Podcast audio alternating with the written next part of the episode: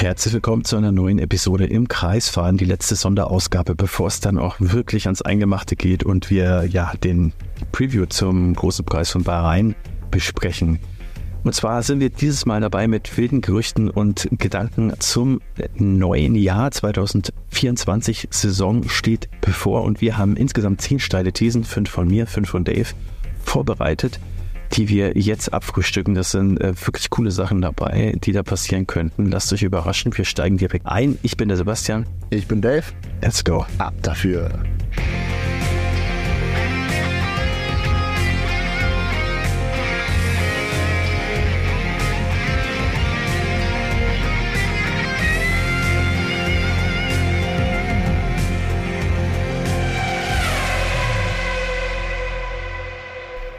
Alles klar, lieber Sebastian. Fünf steile Thesen hast du vorbereitet, These. fünf habe ich vorbereitet. Mal gucken, wie wir dieses Jahr äh, enden. Ja, wir werden natürlich auch am Ende des Jahres wieder eine Episode machen, wo wir unsere Steinthesen, unsere Prognosen dann selbst überprüfen und ja, mal sehen, wer wann wie viel richtig hat. Steigen wir doch direkt ein, yes. ohne lange rumzumachen. Sebastian, deine steile These Nummer 1 für die Formel 1-Saison 2024 lautet. Unsortiert und äh, nicht irgendwie äh, dramaturgisch auf- oder absteigend, einfach jetzt mal wild drauf los. Meine erste steile These lautet: Daniel Ricciardo wird Teamkollege von Max Verstappen. Und zwar schon diese Saison. Ja, äh, jeder kann sich schon denken, warum ich das denke. Ähm, ich glaube einfach, dass Sergio Perez äh, vielleicht wieder einen ganz guten Saisonstart hinbekommt, insgesamt dann aber einfach wenn es nicht ausreicht. Und äh, dann, ja, die Führungsriege von Red Bull, zu der vermutlich dann oder vielleicht auch nicht Christian Horner noch gehören wird, dann äh, oh ja die äh, Konsequenz ziehen wird und äh, einfach alles dem Erfolg unterordnet und dann sagt, weißt du was, äh, jetzt kommt der gute Danny Rick wieder rein und äh, ich sehe ihn tatsächlich auch eher äh, neben Max Verstappen als Yuki Tsunoda, denn die beiden verstehen sich, also Max Verstappen und Danny Ricciardo und äh, es würde einfach Sinn machen. Also von daher, das ist meine erste steile These. Bin auf deine gespannt. Ist gar nicht schlecht. Die greift sogar ein bisschen in meine mit über. Meine erste steile These lautet nämlich, Liam Lawson wird mehrere Grand Prix fahren. Das ist per se jetzt erstmal keine steile These. Das hat mehr oder weniger in diesem Wortlaut auch äh, Helmut Marko schon gesagt. Ja, man sollte dem Liam Lawson, dem jungen Nachwuchspiloten, der letztes Jahr schon ein paar Rennen fahren durfte für Daniel Ricciardo, der sich verletzt hatte in Sanford, ähm, man sollte ihm noch ein bisschen, ja, Praxis geben, Fahrpraxis geben, bevor er dann 2025 äh, einen festen Sitz bekommt. Auch das hat Helmut Marko schon so in der Form angekündigt. Also der steht in den Startlöchern. Meiner Meinung nach allerdings ähm, wird es nicht zu dieser Konstellation führen, dass Daniel Ricciardo bei Red Bull einsteigt. Ich glaube, Sergio Perez darf die Saison zu Ende fahren. Er wird eine ordentliche Saison abliefern. Meiner Meinung nach wird Daniel Ricciardo ähm, ja, den guten Yuki Tsunoda ziemlich bügeln dieses Jahr und irgendwann reißt dann Helmut Marco die Hutschnur und er wird sagen, komm Yuki, lass gut sein. Nö. Wir geben dir im Lawson mal ein paar Rennen Zeit, damit er sich auf seine, ja, auf seine Formel 1 Karriere vorbereiten kann. Yuki Tsunoda könnte, wäre wär jetzt eine super steile These, könnte dann nächstes Jahr als Testpilot bei Aston Martin einsteigen weil die ab 2026 Honda-Motoren kriegen. Verstehe. Und dann könnte ich mir vorstellen, dass Yuki Tsunoda mit Honda Power im Rücken für Aston Martin fährt. Aber das ist in ferner Zukunft meine steile These Nummer 1. Liam Lawson wird 2024 mehrere Grand Prix fahren. Ja, steil, aber gut begründet. Meine ist ein bisschen spekulativer, aber hat auch irgendwie, denke ich mal, ist nachvollziehbar, denn meine steile These Nummer 2. Ich hoffe, zwei, deine zweite steile These wird nicht wahr. Bitte nicht. Ja, ich, ich, ich, ich hoffe tatsächlich auch nicht, dass sie wahr wird. Das ist nicht die einzige steile These, äh, bei der ich hoffe, dass sie nicht wahr wird. Aber meine zweite steile These lautet: Audi steigt aus dem Formel 1 Einstieg aus. Etwas weniger verklausuliert ausgedrückt, dass Audi sich ja dagegen entscheidet, 2026 äh, in die Formel 1 mit einem eigenen Team zu kommen und die Reißleine zieht. Das oh. hört man jetzt auch immer mal wieder, dass das intern immer noch auf dem Prüfstand ist mit dem neuen Vorstand bei Audi ähm, der halt da weit weniger Formel 1-affin sein soll als der davor, der das ja beschlossen hat. Ja, ähm, ich, äh, wie gesagt, äh, das ist, das ist Spekulation. Man hört es gerade so ein bisschen aus verschiedenen Ecken. Ähm, ich kann mir aber gut vorstellen, dass das so ist. Es würde einen Image-Schaden für Audi ähm, bedeuten und das hatten wir in einer der letzten Folgen ja auch schon thematisiert. Kann aber trotzdem passieren, wenn man sich äh, oder wenn man zu dem Schluss kommt, dass das Ganze wirtschaftlich einfach keinen Sinn macht. also zumindest die neue Audi-Führung, Okay. diese, äh, ja, diese Schlussfolgerung zieht. Und deswegen ja, bin ich zu, diesem, zu dieser Einschätzung gekommen. Es hat auch für dich so ein bisschen was äh, von, von einer deiner nächsten Thesen. Ähm, Ja, Die- ja, wir können da vielleicht eingrätschen. Katzen. switch ich die ja, doch gleich. doch. Äh, ja, meine eigentlich dritte steile These, die jetzt meine zweite wird, lautet nämlich, äh, Andretti kauft ein bestehendes Team und schafft es so doch noch vor 2028 äh, in die Startaufstellung. Es wird jetzt gemunkelt, nach der Absage an Andretti hat man ja die Tür offen gehalten, so ey, sobald ähm, General Motors dann wahrscheinlich als Cadillac dann wirklich eine eigene Power Unit am Start hat, dann könnt ihr doch bitte kommen. Ähm, vor 2028 wird es aber nicht möglich sein, so eine Power Unit zu entwickeln, ist wahnsinnig kompliziert. General Motors hat aber schon ähm, ja, fest verkündet, dass sie das machen werden, machen wollen, damit aus dem Andretti-Team dann wirklich eine ja, einheitliche, kohärente US-Marke wird.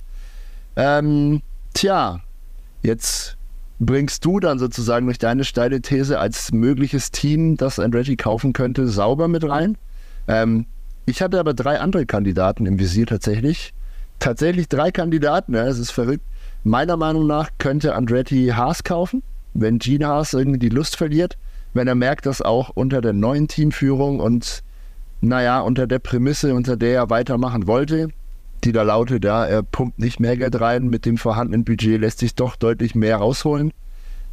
Das hat Günter Steiner anders gesehen, der ist jetzt nicht mehr da. Wenn die Mannschaft das dieses Jahr auch nicht schafft, dann ehrlich gesagt sieht es eigentlich ziemlich schlecht aus. Könnte ich mir vorstellen, sofern ein lukratives Angebot reinflattert, wird Gene Haas vielleicht doch schwach und verkauft die Mannschaft. Könnte Andretti dann vielleicht eine Milliarde Dollar kosten, plus minus, ja, das sind so die Preise, für die ein Formel-1-Team aktuell Ja. gehandelt wird. Aber wäre immer noch ein billigeres Investment, als alles komplett aufzubauen, Ja. selbst zu machen und dann diese vermeintlichen 500, 600 Millionen als Pfand zu hinterlegen. Die werden ja kolportiert für ein neu eingestiegenes Team. Damit äh, den anderen Mannschaften nicht zu viel Geld durch die Lappen geht, müssen sie 500, 600 Millionen Dollar hinterlegen. Die sind weg. Da wäre eine Milliarde für ein komplettes bestehendes Team samt Infrastruktur und Personal fast schon ein Schnapper. Ja. Zweite Mannschaft, bei der ich mir das vorstellen könnte, wäre Alpine. Das ist auch ein Werksteam, das den Erwartungen schon seit geraumer Zeit äh, hinterherläuft. Da gibt es politische Unruhen innerhalb des Teams, ähm, eine gewisse Führungsschwäche. Das haben wir hinreichend auch schon thematisiert in etlichen Episoden. Ähm, ihr habt es wahrscheinlich schon öfter gehört bei uns. Könnte mir vorstellen, dass auch Renault, die ja dahinter stecken, auch mal wieder den Stecker zieht. Renault ist ja bekannt dafür, dass sie in die Formel 1 aussteigen, aussteigen hin und her. Das haben wir in den letzten, naja, 20, 30 Jahren schon wirklich öfter gesehen. Das läuft immer so in Phasen ab. Ist hochgradig spekulativ, aber glaube ich, ist, ist nicht komplett an den Haaren herbeigezogen. Und die dritte Mannschaft, die ich mir ausgesucht habe, die Andretti kaufen könnte, das ist jetzt vielleicht ein bisschen überraschend. Ähm, das sind unsere allseits beliebten Minardi Racing Bulls. Ähm, der Hintergrund ist dieser. Red Bull hatte vor dieser Saison schon überlegt, ob sie einen Teil der Mannschaft näher an Red Bull ranrücken, und zwar einen Teil des Teams äh, nach Großbritannien, ja, versetzen sozusagen, oder ob sie das Team komplett abstoßen und verkaufen. Sie haben sich dagegen entschieden, die Mannschaft zu verkaufen. Jetzt gibt es aber eine ja, ganze Bewegung, die das sehr kritisch sieht, dass Red Bull zwei Formel 1 Teams führt, mit allen Interessenskonflikten und Pro und Contra. Natürlich, das, das ist eine Diskussion für einen anderen Zeitpunkt. Das Fass möchte ich hier auch nicht aufmachen. Es gibt aber diese Bewegung und ich könnte mir ernsthaft vorstellen, dass die vier ähm, durch irgendwelche Regularien perspektivisch ähm, ja, das unmöglich macht, dass einem Besitzer zwei Mannschaften gehören. Dann wäre es möglich, dass Andretti sich da einkauft und die Racing Bulls kauft mit samt Infrastruktur, Personal und allem drum und dran. Wäre eine mögliche Lösung. Mal gucken, ob es so kommt. Meine steile These, Andretti kauft ein bestehendes Team. Schauen wir Dann mal. kommen wir zu meiner dritten Steinthese und das ist definitiv eine, die ich mir nicht wünsche und äh, die lautet, wir erleben Oh einen Gott. Schlimmen Unfall und zwar, warum komme ich da drauf?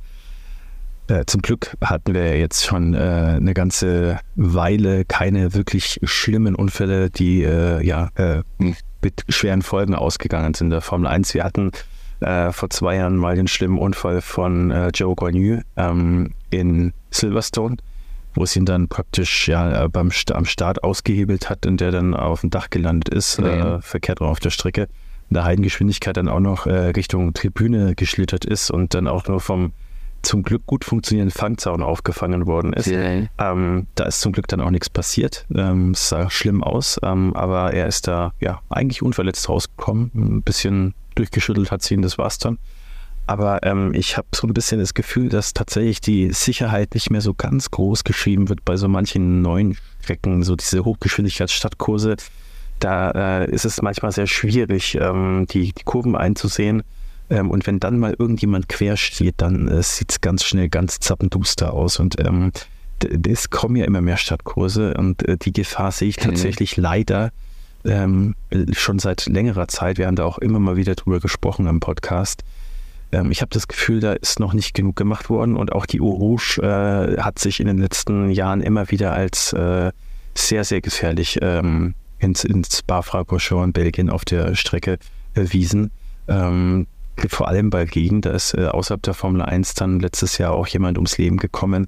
Ähm, ja. In der Formel 1, wenn sowas passiert, ist das natürlich aufgrund der höheren Geschwindigkeiten auch nochmal deutlich gefährlicher. Ähm, wie gesagt, ich wünsche mir da auf gar keinen Fall, dass äh, sowas passiert. Ähm, aber ähm, ich habe fast das Gefühl, dass wir jetzt eine Phase ha hatten, wo wir sehr glücklich uns schätzen können und dürfen, dass eben nichts passiert ist und ähm, dass das noch auch nicht ganz so ernst genommen wird, teilweise äh, mit der Streckensicherheit, wie es vielleicht der Fall sein sollte. Auch wenn in Spa immer mal wieder an der Euro Schwung gedoktert wurde, zum Beispiel, um die sicherer zu machen ja, das ist so ein bisschen meine Meinung, meine steile These und wie gesagt, hoffentlich passiert nichts. Hoffe auch, dass du komplett falsch liegst bei dieser These, weil so ein Mist will niemand sehen. Kommen wir noch zu angenehmeren Sachen. Meine steile These Nummer drei lautet, relativ unspektakulär, Lando Norris gewinnt mindestens ein Rennen. Das ist nämlich. Das würden sich doch alle wünschen, glaube ich.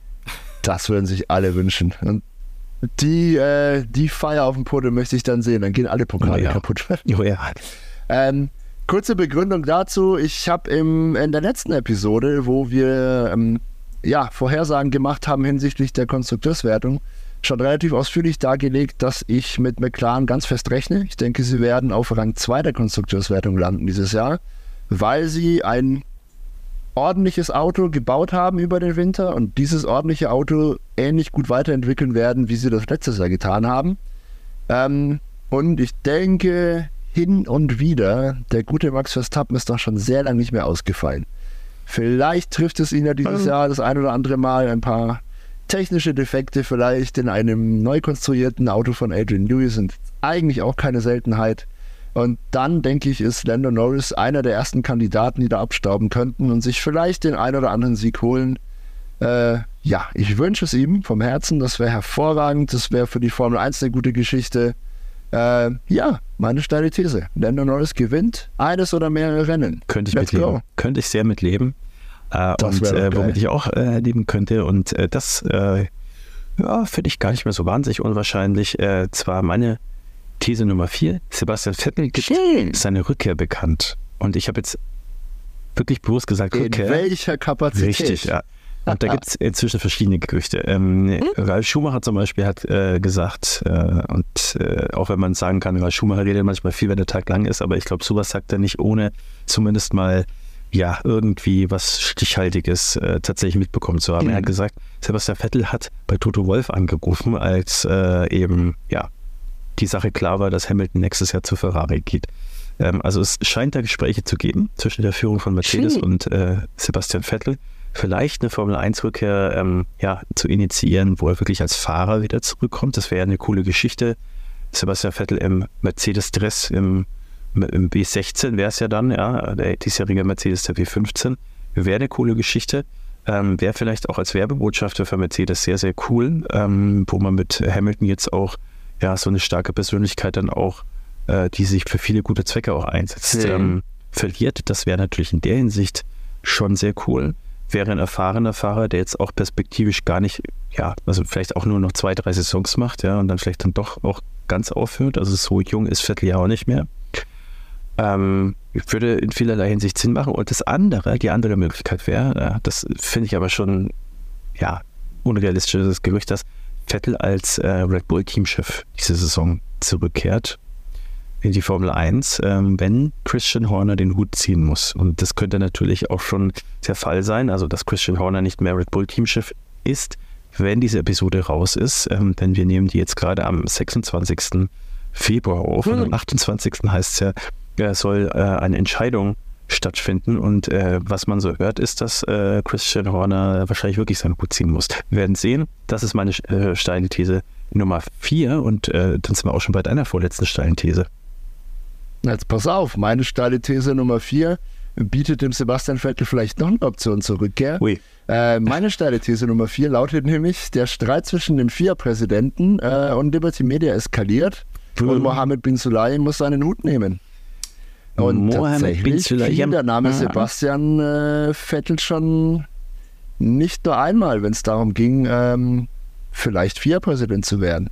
Auch in der Rolle könnte ich ihn mir eigentlich sehr gut vorstellen. Er ist sehr erfahren, sehr besonnen. Mal gucken, ja. Der Hintergrund dieser These ist, äh, es schwelt ja wirklich schon seit geraumer Zeit ein, ja, ziemlich, ziemlich politischer Machtkampf Schon. hinter den Kulissen. Der FIA-Präsident und die Formel 1-Rechteinhaber, die kommerziellen Rechte, äh, die sind sich da gar nicht so einig oft. Unter anderem am Beispiel dieser ganzen Andretti-Kiste, ja. Seitens der FIA gab es eine Ausschreibung, es gab eine Empfehlung, äh, dass Andretti doch ähm, ja auf jeden Fall tauglich ist für die Formel 1. Die sehen da überhaupt keine Probleme, keine Bedenken. Der FIA-Präsident wünscht sich ähm, ein elftes Team, vielleicht sogar ein zwölftes Team. Er hat da allerlei Gründe dafür. Die Teams sehen das natürlich äh, ja, anders und positionieren sich da sehr konfrontativ auf der maximal anderen Seite. Äh, allen voran natürlich Stefano Dominicali, der da ähm, ja, Redelsführer ist und natürlich auch ein ganz erfahrener Mann mit allen Wassern gewaschen. Bin ich so, bin ich so ganz sicher tatsächlich. Wenn man der einen Seite zuhört und der anderen, das klingt beides jedes Mal sehr, naja, vernünftig und schlüssig, wie sie argumentieren und für ihre Standpunkte werben. Ähm, Wäre trotzdem cool, wenn sie sich irgendwie einig wären, weil so ein Konflikt ist für niemanden gut am Ende des Tages. Ja. Da verlieren im Grunde genommen dann alle. Äh, von Piratenserien und so möchte ich gar nicht anfangen. Das hatten wir in der Geschichte der Formel 1 ja auch schon öfter. Und auch das äh, am Beispiel der Indycar-Serie hat man ja gesehen, was da eine Spaltung bringt, nämlich überhaupt nichts. Äh, und da verlieren alle dabei. Will niemand sehen. Ähm, ja, vielleicht hat eine der Seiten dann trotzdem mal ja, ein Einsehen und gibt nach. Ähm, Sebastian Vettel als FIA-Präsident fände ich doch smart. Oder auch. Alex Wurz wurde auch genannt. Ähm, Ja. Auch er wäre Alex sehr Wurz. geeignet. Der ist ja immer noch äh, im Game und sehr involviert in Ehemaliger Motorsport. österreichischer Formel-1-Rennfahrer, genau. Genau, und BMX-Weltmeister. Auch nicht schlecht. Wir es mal schaffen. ähm, und ja, der ist, der ist dem Motorsport weiterhin treu und hat da in, in vielerlei, vielen Bereichen seine Finger im Spiel. Wäre auf jeden Fall ein bestens vernetzter und respektierter Kandidat. Mal gucken. Das war auf jeden Fall meine steile These Nummer 4. Ähm, der Streit eskaliert. Meine letzte steile These, die lautet, ist sehr streckenbezogen und die lautet, es werden ja, zwei oder drei neue Strecken angekündigt diese Saison. Äh, wir hatten ja jetzt äh, tatsächlich in der letzten Saison schon einige, also Strecken-News immer mal wieder. Zum Beispiel Madrid wurde angekündigt. Ähm, davor war es mal äh, Las Vegas wurde, glaube ich, auch eine Saison erst vorher angekündigt, so richtig. Bilde ich mir ein. Mhm. Mhm.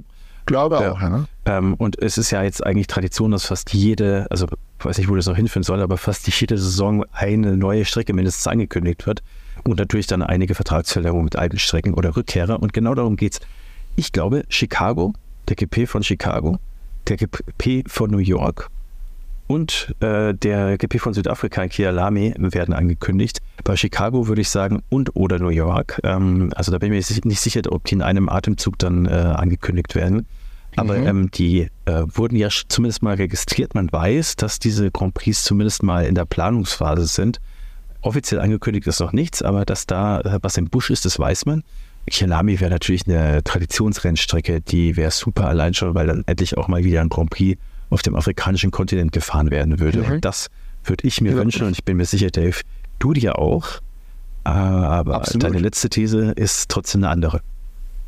Meine letzte These ist eine ganz andere und äh, ich möchte noch mal ganz kurz deine These aufgreifen. Jemand anders, der sich das wünscht, dass es einen Grand Prix in Südafrika gibt, ist Lewis Hamilton. Ja. Der hat ja auch ähm, vor gar nicht allzu langer Zeit gesagt, er möchte seine Karriere so lange weiterführen, bis da mal wieder in Afrika gefahren wird. Das liegt ihm sehr am Herzen und ja, da bin ich ganz bei ihm. Kialami ist eine geile Strecke, wurde modernisiert vor gar nicht allzu langer Zeit, hat auf jeden Fall ähm, eine vier, was ist das, A-Lizenz mhm. oder so, auf jeden Fall Die erlaubt es diese Lizenz, genau. dass da Formel 1 Rennen durchgeführt werden können. Ähm, bitte, bitte, bitte machen. Unbedingt. Das ist äh, wäre hinsichtlich der globalen Strahlkraft der Formel 1 auch ein gutes Zeichen. Und bin sehr dafür. Und ich, ich nehme das jetzt, eine Sache will ich vorwegnehmen. Ja. Ich sage nicht, was deine These ist, aber es gibt einen Fahrer, dem liegt eine Strecke auch sehr am Herzen, die er sehr gerne gewinnen würde. Und das wäre ah. doch der mega das i-Tüpfelchen auf seiner Karriere. Was für eine Überleitung. Ja, Sebastian meint natürlich Mexiko. Äh, wir kommen nämlich zu Sergio Perez, der ist Protagonist meiner letzten These. Ich behaupte nämlich, und dann nehme ich gerne den Ball auf und äh, ergänze die These noch. Sergio Perez verkündet am Ende der Saison seinen Abschied aus der Formel 1. So lautet die These, Komma, nachdem er den Mexiko Grand Prix endlich 2024 gewonnen gönnen. hat. Sehr. Das würde ich ihm mega gönnen ja. und die, die Fans würden komplett eskalieren. Oh, ja. Da wäre, glaube ich, Nationalfeiertag und irgendwie drei Tage Fiesta angesagt.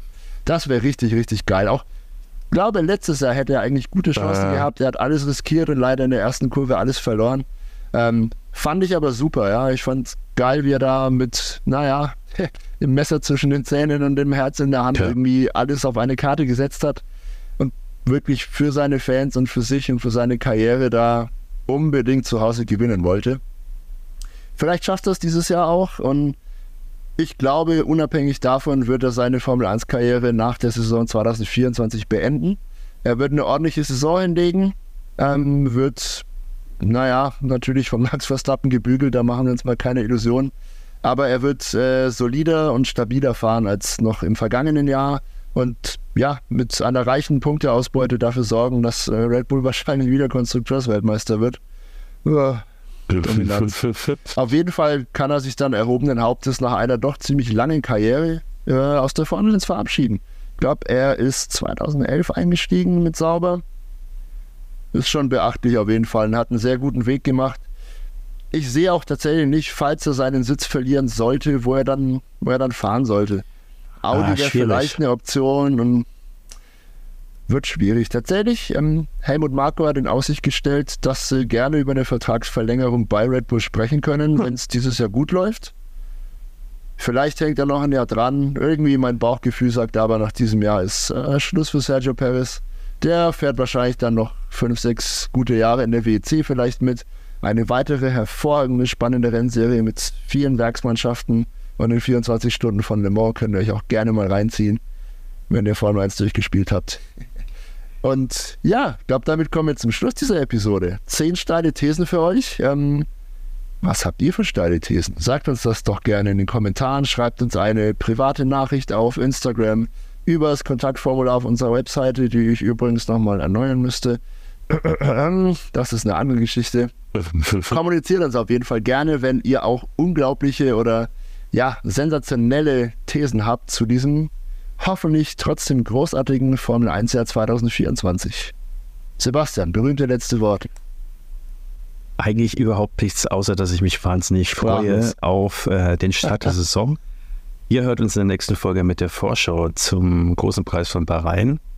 Und yeah. äh, in der Folge danach, dann äh, können wir endlich mal ja, halbwegs einschätzen, wie die Kräfteverhältnisse im Grid denn wirklich sind in unserer großen GPU-Review-Analyse zum ersten Saisonrennen.